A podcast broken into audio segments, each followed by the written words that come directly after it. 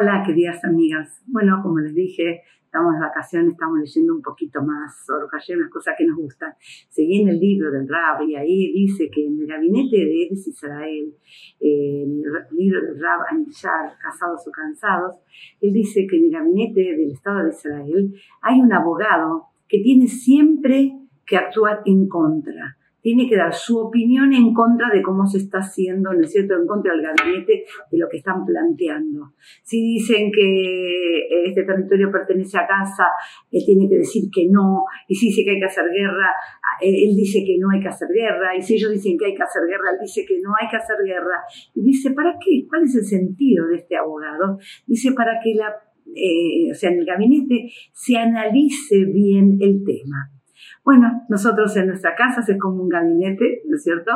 De un juicio donde planteamos, cada uno plantea su opinión y entonces eh, eh, tenemos que tomar una decisión cada, yo les aconsejo que cada vez que tengamos que tomar, tomar un tema que sabemos, tocar un tema que sabemos que esto va a traer un temita, una explosión, siempre que digamos Beshemas, Shemnas, Benaslia, para que no saquemos palabras de más, no saquemos palabras que hieren, ¿no es cierto? No rebajemos al otro. Entonces, estamos en una época en que está todo tremendo. Acá en la Argentina es tremendo. Vas a comprar algo y al rato eh, son 100, o sea, son eh, que uno va a comprar, siempre es todo más, es básico, pedimos el precio, en, el precio en Argentina, un dólar, vas al rato y sale 10 dólares, o sea, que no hay, entonces esas cosas traen tirantes en la pareja, ¿no es cierto? La parte económica, como dice el eh, Goldschmidt, el gusano del dinero, eso va a estar comiendo también a poco. ¿Cómo hacemos para que tengamos verajá?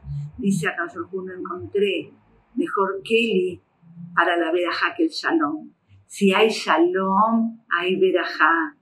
Si se analiza antes de hablar lo que vamos a hablar, lo que vamos a plantear, si vamos a ver juntos, codo a codo, codo a codo, vamos a luchar juntos, vamos a trabajar juntos, vamos a cuidar, las mujeres que de pronto eh, gastamos un poquito más, o no sé si gastamos más, pero que a veces no pensamos porque nos queremos dar un gusto o porque, o porque vemos una cosa que es necesaria y el hombre no lo tiene ni ahí registrado como necesario.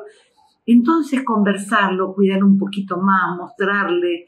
Eh, mi casa siempre administró mi esposo por muchos años. Y cuando se fue a la Yejitá, acá recibía yo el dinero, el sobre, y terminaba el mes con dolor de cabeza porque no podía más.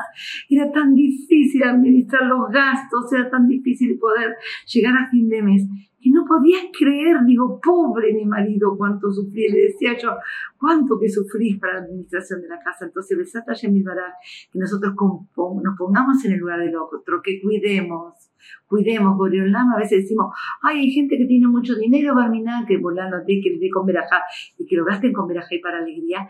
¿Y por qué? Porque esas personas saben cuidar Saben que no lo van a tirar así, no lo van a derrochar así porque sí, porque están cuidando el bienestar de la pareja, de la familia. Y si nosotros le mostramos a la pareja, mira, esto lo arreglo, compré este lugar, o cociné yo, hice yo, o, fui y lo compré en otro lugar, hoy mira, hoy nos vamos a arreglar con esto para la cena y todos contentos con una sonrisa, porque no es, acá te hice las machines que me pediste, con todo lo que está el precio de la carne, no, no, no, poné pepino y tomate y con una sonrisa se satisface toda la familia, se nutre toda la familia.